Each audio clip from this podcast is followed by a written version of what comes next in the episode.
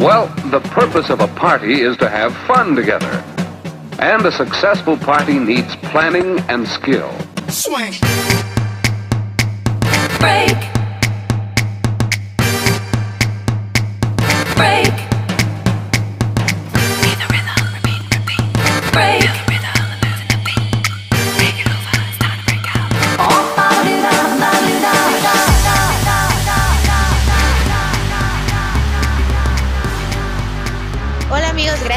Aquí una vez más en este podcast de arquitectura y ciudad. Queremos, queremos tocar un tema que mm, podría ser un tanto técnico, un tanto diferente, pero es más cultural. A lo largo de esta conversación vamos a entender que la idea de este tema es abrir un poquito más los ojos a, a un ciclo de trabajo que debemos tener como personas, no tiene nada que ver con arquitectura, tiene que ver con cualquier carrera, con tener un orden, una cultura y poder trabajar en conjunto. Quiero empezar con una frase que, que justamente nuestro invitado dio en una conferencia que yo escuché. La educación es el arma poderosa que puedes usar para cambiar el mundo, de Nelson Mandela. Quiero darle la bienvenida al arquitecto Pedro Herrera, que está en Panamá.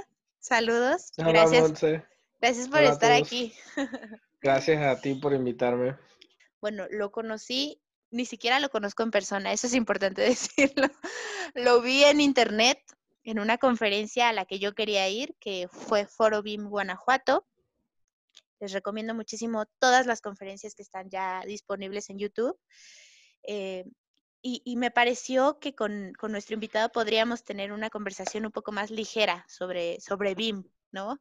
Em, antes de, empezar a hablar sobre cómo implementar BIM en las universidades, que ese es el tema de hoy, me gustaría que nos explicaras un poquito acerca de qué es BIM, para la gente que jamás ha escuchado qué es eso.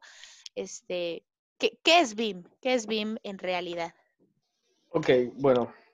BIM, básicamente, am, BIM es una metodología. Lo, voy, a- voy a decirlo como la descripción un poco técnica y de ahí voy a explicar este, un poquito más sencillo. Es una metodología pues que básicamente trabaja eh, bajo la colaboración de todos los integrantes de un equipo y eh, se apoya de herramientas tecnológicas para hacer más eficiente este, el trabajo, ¿no? Entonces, BIM como metodología es básicamente una forma de hacer las cosas. Eso es todo. O sea, es, es una forma distinta de hacer las cosas, que obviamente lleva procesos, lleva normativas y lleva, eh, lleva herramientas. Eh, y estas herramientas pueden ser de distinto tipo. Así que básicamente eso es BIM. Me gustaría empezar un poco preguntando acerca de eh, los obstáculos para la implementación BIM por parte de los alumnos, ¿no? Me parece que, eh, bueno, en el caso de la universidad en donde yo estudio, muchos compañeros están hartos de esa palabra. creen que es, creen que es como, esa palabra. sí, creen que es como, "Ay, ya cállense ustedes y su BIM, así como, creen que es Sí. no sé, como una obsesión o algo así, eh, y por lo tanto se genera mucha apatía, ¿no? Como que abren cursos y, ay, no, obviamente yo no me voy a meter un curso BIM, ¿qué es eso? Este, el futuro no es BIM. ¿Tú, tú qué opinas de eso? ¿Qué opinas de eso?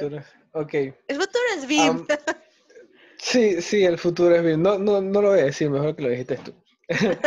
Pero eh, yo quiero empezar primero con, con algo que pasa y creo que pasa en todas las carreras, y es que muchos estudiantes están en, la- en una carrera eh, obligados.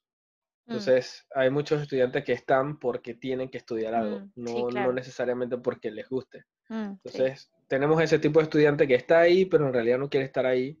Luego tenemos este otro tipo de estudiante, pues yo como arquitecto, yo digo que no me gusta la arquitectura, pero es más que todo porque la arquitectura, eh, digamos que se ve únicamente como arte y no se ve la parte técnica de la arquitectura. Mm, ujú. Entonces está ese estudiante que eh, la, para él la arquitectura es arte y dibuja muy bien y hace muy bonitos renders y tal, pero no la ve como una profesión técnica. Mm, Y luego están los otros estudiantes que sí la ven como una profesión un poco más técnica y pues sabemos de BIM y estamos buscando más, digamos, más herramientas para, para trabajar mejor. Entonces, digamos que si descartamos al tipo de estudiante que en realidad no quiere estar ahí, entonces tenemos a este otro tipo de estudiante que pues ve las cosas un poquito de un enfoque más artístico. mm, Entonces, ¿qué sucede? Eso sucede o, o ese pensamiento artístico está hasta que se gradúan. Porque cuando se gradúan se dan cuenta de que pintar bonito, de, de hacer, no sé, este, sketches y tal, no son parte de reali- en realidad de la profesión. Es una parte, sí, la parte bonita, pero la profesión es mucho más que eso. Entonces, ahí es cuando se dan cuenta en realidad que pues quisieran utilizar otros programas para ser más eficientes. Pero digamos que para mí ya es un poco tarde entonces querer comenzar a aprender esos programas una vez que ya estás trabajando. ¿Por qué? Porque pues estás trabajando, tienes que ocupar tu tiempo en el trabajo primero ujú, y ya ujú. luego entonces vendrán otras cosas. Sí, totalmente. Entonces, sí, básicamente mi punto de vista es ese, que, que tenemos distintos tipos de estudiantes y, y es complicado entonces hacerle o cambiarle el chip a los estudiantes cuando en realidad en la universidad no están viendo nada de lo realmente que van a hacer. Claro, o sea, ¿cómo, cómo tratar de meterles a los alumnos la idea de BIM cuando las personas que están ahí dando clases tampoco quieren aceptar esa idea, ¿no? Hay muchísimos profesores Exacto. que, hay muchos profesores que sí, que están súper interesados en BIM, pero hay otros que son la mayoría, en donde están más enfocados en ir, dar su clase, irse y ya, eh, o a lo mejor en su área, en restauración, en, a lo mejor bioclimática, tantas áreas que tiene la arquitectura, pero están tan metidos en eso que no les interesa formar parte de esto que es BIM, que al final pues es todo, o sea, Sí, incluye todo, ¿sabes? Sí, exacto. Yo, yo cuando estuve en la universidad, eh, yo traté de, de hacer que un profesor, porque yo entregaba, pues obviamente todos mis modelos en BIM, o sea, Mm. yo entregaba con presupuesto y todo. Mm, Entonces, yo intenté decirle a un profesor que, no sé, que hablara de eso en la clase o tal, o sea, que dijera algo, porque ya yo le había hablado de cómo yo trabajaba. mm. Y lo que él me dijo fue, yo estoy muy viejo para aprender de eso, enseñarles tú. Sí, sí, eso, eso es algo que pasa eh, que justamente hablamos en el servicio social, en donde se está trabajando con el arquitecto Moisés Bustos eh, y varios, la doctora Po, la arquitecta Isaura, varias personas que están ahí como profesores y Luis y yo que estamos como alumnos en servicio social. Justamente uno de los puntos que tomamos y que decimos es esta brecha generacional que existe, ¿no? En donde los profesores tienen muchísima experiencia en obra, pero les da miedo descomponer una computadora. Y muchísimos alumnos que tenemos la habilidad de rápido YouTube, si tengo una duda tecleo, si tengo un, no sé, cualquier cosita, nos podemos mover en la computadora súper fácil. O sea, Sí. tenemos esa facilidad, pero no tenemos la experiencia en obra. Sí, ahí pasa algo y es, y es, déjame decirte que no solamente pasa en la universidad, creo que pasa en, en todos lados. Mm, Y más que todo con nosotros los jóvenes, mm, porque, porque ya, sí, jóvenes de 30 años para abajo. Eh, porque ya de 30 años para arriba, digamos que los que son de más de 50 no los, no los consideran tan jóvenes. Entonces, eh, sucede que nosotros los jóvenes tenemos mucha facilidad con el software. O sea, tenemos, tenemos, digamos, ya nacemos con un chip. Digo, mi sobrino ya se usa una tablet y tiene un año. O sea, que ya venimos como programados para utilizar la tecnología. Pero los, digamos, los que tienen mayor edad o los que tienen más experiencia en realidad, eh, no tienen esa facilidad porque sus tiempos fueron distintos.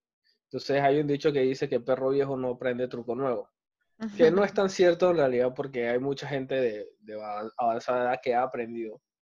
Mm, Pero hay otros que, que consideran que ellos no tienen, no necesitan aprender eso eh, porque es muy complicado, ellos ya no tienen tiempo para ponerse a aprender. Y la idea aquí es, es utilizar la experiencia de los profesores o de las personas que no quieran aprender porque en las implementaciones también sucede. Yo tuve una implementación en que tenía un señor que se dormía y yo le pregunté eh, por qué se dormía y él básicamente me decía que no le interesaba porque él estaba muy viejo para aprender eso y que no lo Mm. entendía. Mm, mm. Entonces, eh, ¿cuál fue la solución? Yo tenía muchos becarios que no sabían nada de construcción. Sin embargo, estaban haciendo modelos. ¿Y qué pasa? En BIM tú estás construyendo. O sea, Exacto. con, con los programas de modelado, el, el modelo no es simplemente para que se vea bonito, sino es para poder seguir una secuencia de construcción. Sí, claro. Entonces, e- es justamente el, es justamente que podemos tener la experiencia en el programa, pero repito, no tenemos la experiencia en obra. Entonces, la información que le cargamos al modelo no sirve. O sea, realmente Exacto. no se está haciendo BIM. O sea, está haciendo un bonito modelo en donde tú vas a obtener un recorrido y bonitos renders y luego los pasas a Photoshop. Pero mm, eso no es BIM. Exacto, eso, para eso me quedo usando SketchUp. Claro. Entonces, eh, en, en- en ese caso, lo que generalmente yo hago es que los que no quieren aprender BIM o los que dicen que no pueden aprender BIM, les, les, o sea, les pido entonces que sean mentores de los que ya saben usar el software, que es mucho más sencillo. Y eso es, digamos, algo que, que tengo que hacer en la oficina porque en la universidad no sucede. En la universidad, yo cuando me gradué, yo aprendí de construcción porque tuve un profesor muy especial que todas sus clases eran en campo y eran en obra, Mm, pero fue con ese profesor y fue porque Claro. yo lo aproveché. claro. Entonces, eh, en las universidades tampoco es que se, se, se tome en cuenta en realidad el trabajo que se hace en campo, cuando es lo más importante en realidad. También eh, esta evolución, ¿no? Este cambio al miedo. Eh, hace años eh, los arquitectos pasaron del respirador al AutoCAD y, y hoy está pasando lo mismo, pero es como, ¿cómo explicarlo? No es cambiar AutoCAD por, por Revit o por ArchiCAD, no, es complementar y obtener un modelo al final. Es decir, no es cambiar uno por el otro, simplemente No, es para nada. como la evolución del mismo programa, del mismo inicio, que en este caso fue AutoCAD, ¿no? Sí, o sea, antes, antes, vamos, antes dibujábamos a mano. Hacíamos líneas, pero a mano. Bien. Mm, Luego salió AutoCAD y pues ahora hacemos líneas, pero con un mouse. El dibujante eh, o el proyectista dejó de pasar, dejó de ser proyectista porque ya no proyectaba, sino que dibujaba en AutoCAD. Y mm, ahora se le dice dibujante. Dibujante. Exacto. Ahora, ¿qué sucede? Bueno, términos acá parameños, en Panamá así nos referimos. Eh, ahora, ¿qué vamos a tener? Un modelador, que es básicamente lo mismo. Es básicamente lo mismo, el trabajo es el mismo, las responsabilidades son las mismas, solamente que ahora estás utilizando más tecnología. mm, Y eso es lo que sucede con, con todos, o sea, con los celulares también. Antes los celulares solamente llamaban y algunos recibían mensajes. mm. Y ahora yo trabajo desde mi celular a veces. Entonces, es simplemente aprender a utilizar la metodología, aprender a utilizar los procesos eh, y eso complemen- o sea, complementar lo que ya tienes con la tecnología y con, la, con, con los procesos, que es básicamente eso. Hay mucha gente que su- considera que, que Vime es algo totalmente nuevo y no, en realidad no. O sea, AutoCAD nació porque se han seguido haciendo estudios de cómo hacer la, construcción más eficiente. Y básicamente todo eso es innovación. Y más adelante existirán cosas nuevas y, y cosas con mucha mayor tecnología que hagan las cosas más eficientes que ahora. Tendremos que aprender también. Sí, sí, totalmente. Más eficiente, ¿no? Eh, me encantó una pregunta que te hicieron. No recuerdo quién te hizo esta pregunta, pero, pero mencionaron acerca de qué opinabas tú acerca de los de que los chinos construyeron un hospital en 10 días. Ah, sí, eso. ok, eso es como un chiste. eso es como un chiste porque, vamos, si sabes, si tú haces una cosa bien, hay un, siempre va a haber un chino que lo hace 10 veces mejor. Me encantó que te lo preguntaran porque, porque tu respuesta fue que lo que ahora buscamos nosotros o lo que tenemos que empezar a buscar es justamente el cambio de mentalidad, ¿no? Que es que es como, como el inicio con el, que, con el que estamos nosotros, pero ellos ya lo tienen, ya son así, ya piensan Sí, así, exacto. trabajan así.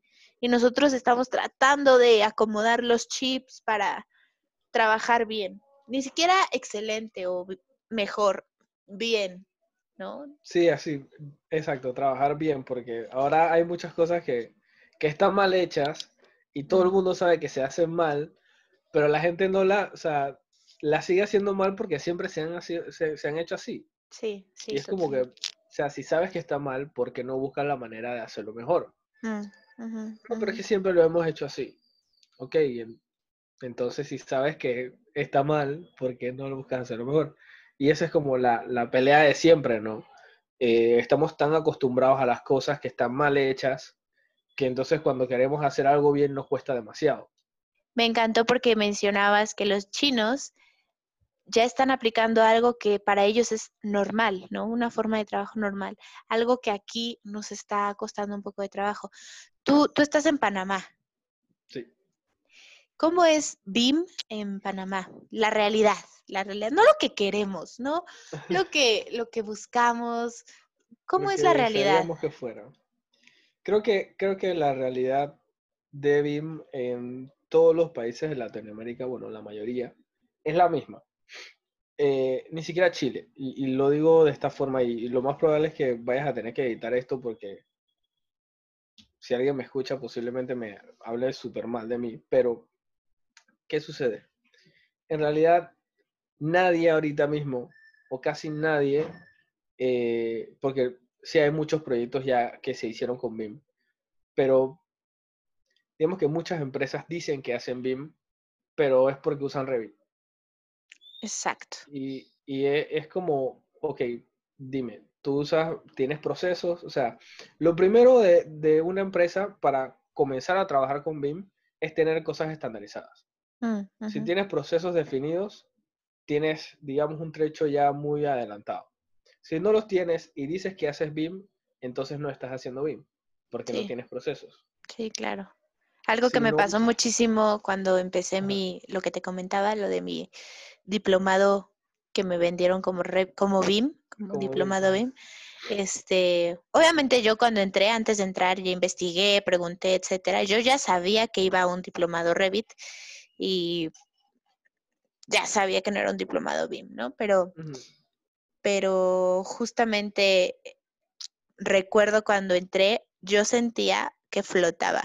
O sea, yo, yo sentía de que, wow, las oportunidades de trabajo me van a llegar así, ¿sabes? O sea, ya voy a hacer BIM, no sé qué, voy a dominar el mundo. No, la realidad es que solamente estás aprendiendo a usar un programa. O sea, Sí, cuando, cuando justamente empecé a investigar las guías, los manuales, la teoría, la realidad de BIM, la metodología, dije, ok, ok, ok, estoy muy alejada de la realidad, bájate, bájate, tú no eres ni BIM nada, ni modelador, apréndete la metodología y ponte a estudiar, porque te falta una vida para, para aprender mucho de BIM, mucho de BIM, es muy amplio.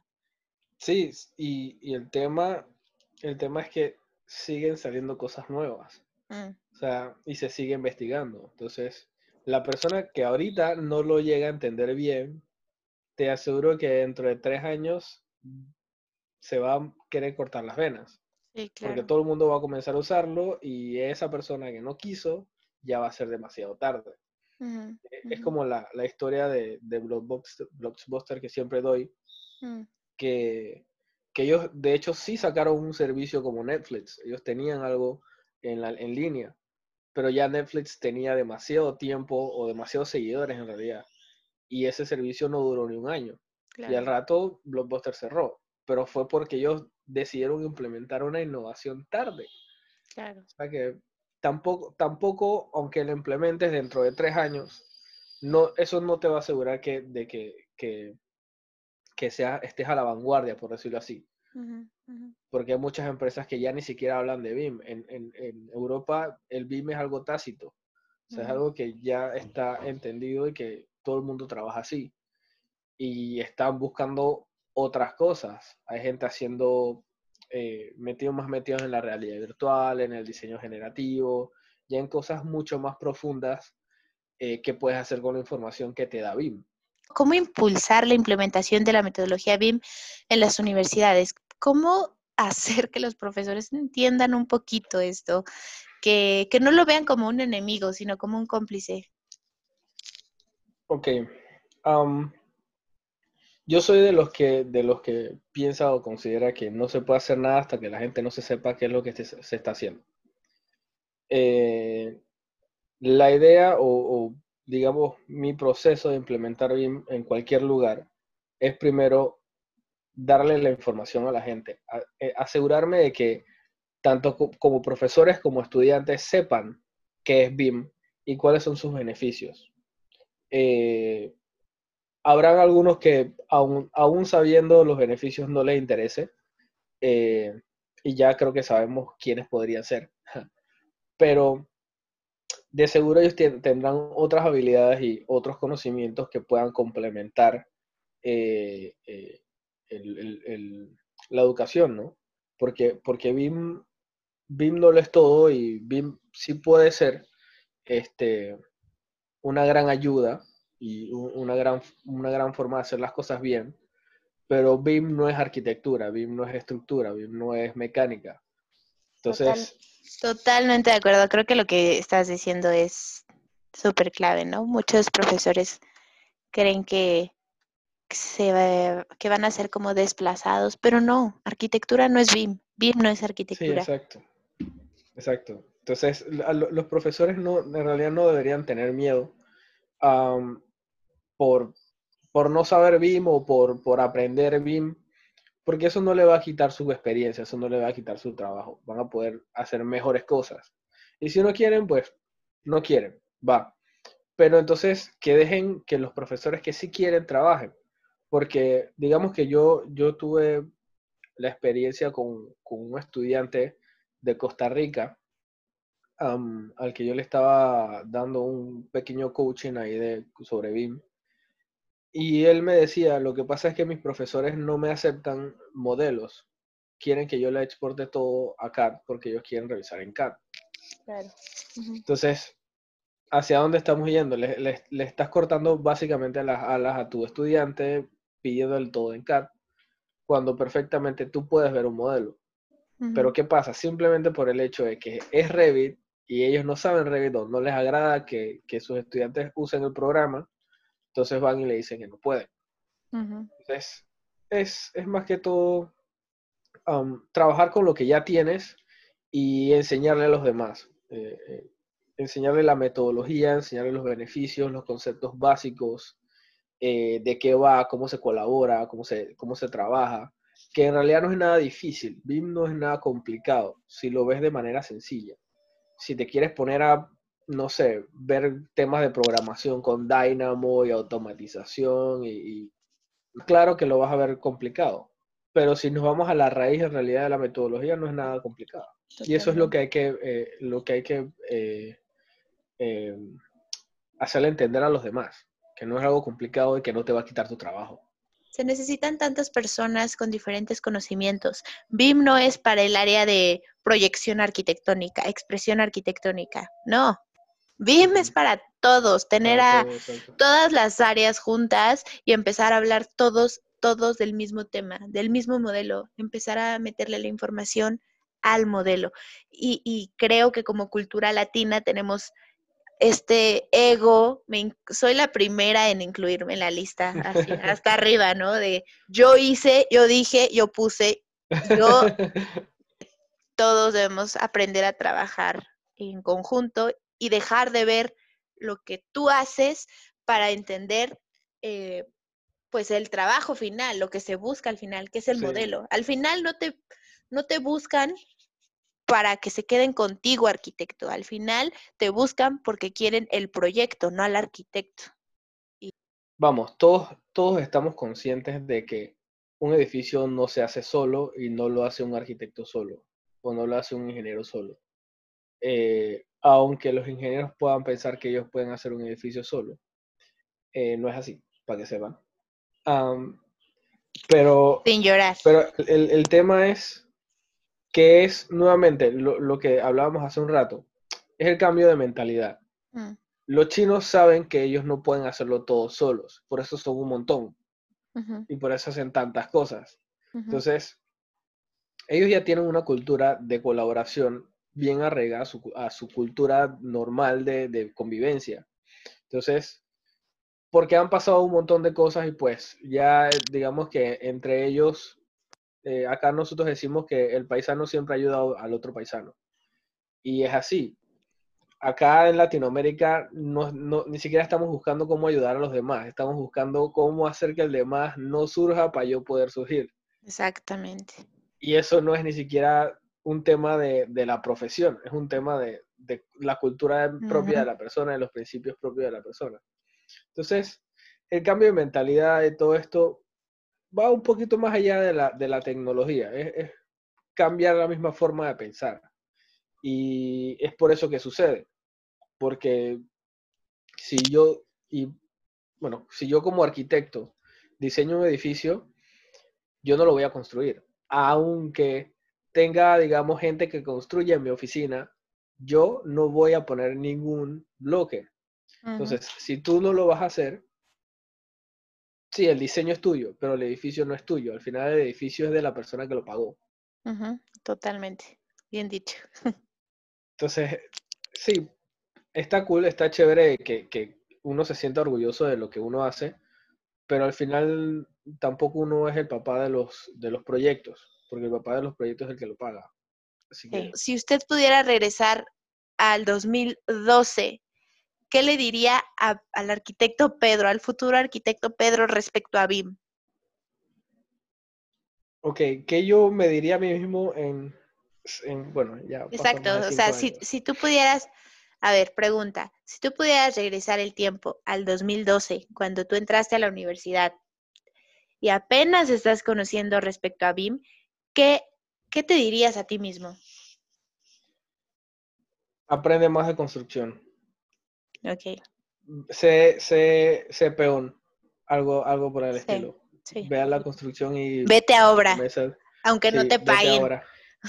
Sí, Exacto, aunque no te paguen, vete ahora Totalmente. y aprende todo lo que hacen. Allá en obra están, hay una clase de maestros mm, que, que algunos, muchos no tienen educación, este, digamos, um, universitaria, pero saben tanto, porque han estado tanto tiempo trabajando, que al final del día yo creo que esas son la mayoría de las cosas que me han ayudado a, a- a poder trabajar bien o a poder trabajar de mejor manera, porque yo tenía un profesor que, que nos decía, si no sabes cómo, cómo se construye, mejor ni siquiera lo pongas en el diseño, porque no te lo a aceptar. pero es cierto, o sea, no vas a diseñar algo que no sabes cómo se va a hacer, Mm, porque entonces estás viviendo en una burbuja, estás viviendo en un mu- mundo de hadas, básicamente. Lo que yo hice en ese momento fue que agarré y hice un detalle constructivo, pero porque sí sabía hacerlo. Entonces ahí él me aceptó ese diseño. Pero si no, no hubiese tenido que cambiar todo el diseño. Y fue gracias a que yo, después de unos años, me di cuenta de que yo en realidad lo que me faltaba era aprender de construcción, porque el software ya yo lo sabía. Un consejo que le pudieras dar a todos esos alumnos de arquitectura, no importa si es del primero o el último año, o chicos y chicas que quieren entrar a la carrera, em, un consejo que les puedas dar respecto a BIM, a lo que tú has vivido, a lo que tú has aprendido. Respecto a BIM, am, no se crean lo que todo el mundo dice. Mm. Ah, no es mentira. Eh, no, se lo digo, eh, creo que ese, ese sí sería mi consejo. No se crean todo lo que lees en internet o todo lo que la gente dice. Y te lo digo, y digo por qué. Porque en internet hay mucha información. Entonces, si uno no aprende a discernir la, de qué es lo que puede estar bien, qué es lo que puede estar mal, entonces te crees lo que sea. Y generalmente, cuando te crees lo que sea, no sigues buscando más información. Y es más que todo para que sigas buscando, para que sigas aprendiendo. O sea, si encontraste algo y crees que eso es eh, lo que te va a resolver la vida o, crees que eso es lo que, lo que te va a resolver el diseño, por ejemplo, estoy seguro de que si sigues buscando encuentras algo mejor. y, y ya no solamente digamos que te quedarás con esta solución, sino que tendrás más soluciones dentro de tu librería de soluciones, por decirlo así. Eh, hay que seguir aprendiendo, eso es todo. O sea, nunca, nunca te quedes con la información que ya tienes, porque en cinco años puede ya no servir. ¿Un libro que tengas por ahí para recomendarnos? El mío. El mío. sí, saca tu libro, Sí, enséñanos tu sí. libro. Sí, aparte del mío, eh, creo que está, hay un libro de, de- si hablamos de BIM, ¿no? Ok. Está el libro que se llama El salto al BIM, que es básicamente como el mío, pero tiene un poquito, eh, digamos, de más información técnica. Ok. Mi libro está hecho am, para que cualquiera pueda entender BIM, los conceptos básicos, y cualquiera pueda entender lo que se hace, cuáles son los beneficios y tal. Pero si quieren algo un poquito más, con un poquito de más contenido técnico, Salto al BIM está súper cool, está en español. eh, son- eh, el libro está hecho por especialistas, especialistas 3D que son de España, ellos son súper profesionales y, y es un muy buen libro. Bueno, y ahora háblanos de tu libro. ¿En dónde Mi podemos encontrar tu libro? Mi libro está en Amazon, está digital, está en Kindle y también lo pueden encontrar físico. Digamos que posiblemente tendré que ir a México a dejar un par de libros Sí, para tienes que, que, consigan físico allá. tienes que, que venir a México. No es que yo sea el que más sabe o el que, o, o el, el que, digamos, es el dueño de la verdad. No, seguro hay un chino que sabe más. Sí, de seguro sabe mucho más que yo.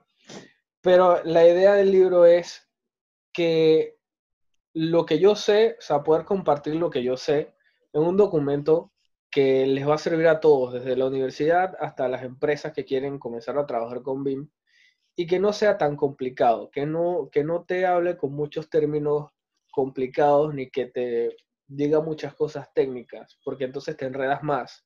Mm, Eh, casualmente hoy estaba, estaba preparando algo sobre, sobre BIM y le pregunté a mi papá, oye, ¿qué te parece esto? Y él me dijo, es muy básico, es como para un niño de 8 años. Yo le digo, es que así es que tiene que ser.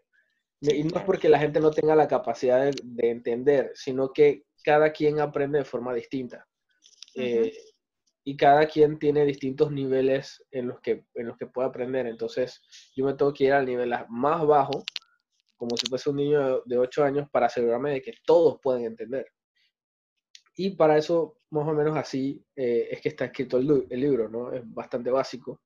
Y ese fue el objetivo. Yo quería básicamente impulsar la metodología.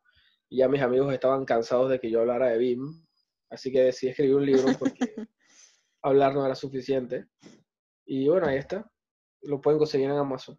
Perfecto. Tenemos una página con una sección que dice libros recomendados. Voy a buscar tu libro, lo voy a guardar, lo voy a publicar y lo voy a mandar directo al link de Amazon por si quieren comprarlo, por si quieren obtenerlo. Este, y nada, cuando vengas a México, claro que tienes que traerte unos que estén físicos, ¿no? A mí no me gusta leer en digital, no, no No, a puedo. mí tampoco, yo lo Tengo odio. que- sí, tengo que imprimir y rayar. Sí, de hecho, puede, si se meten a mi página de internet, creo que Ok. todavía está activo, pueden descargar, si se suscriben, pueden descargar eh, una parte del libro, que son creo que los primeros dos capítulos.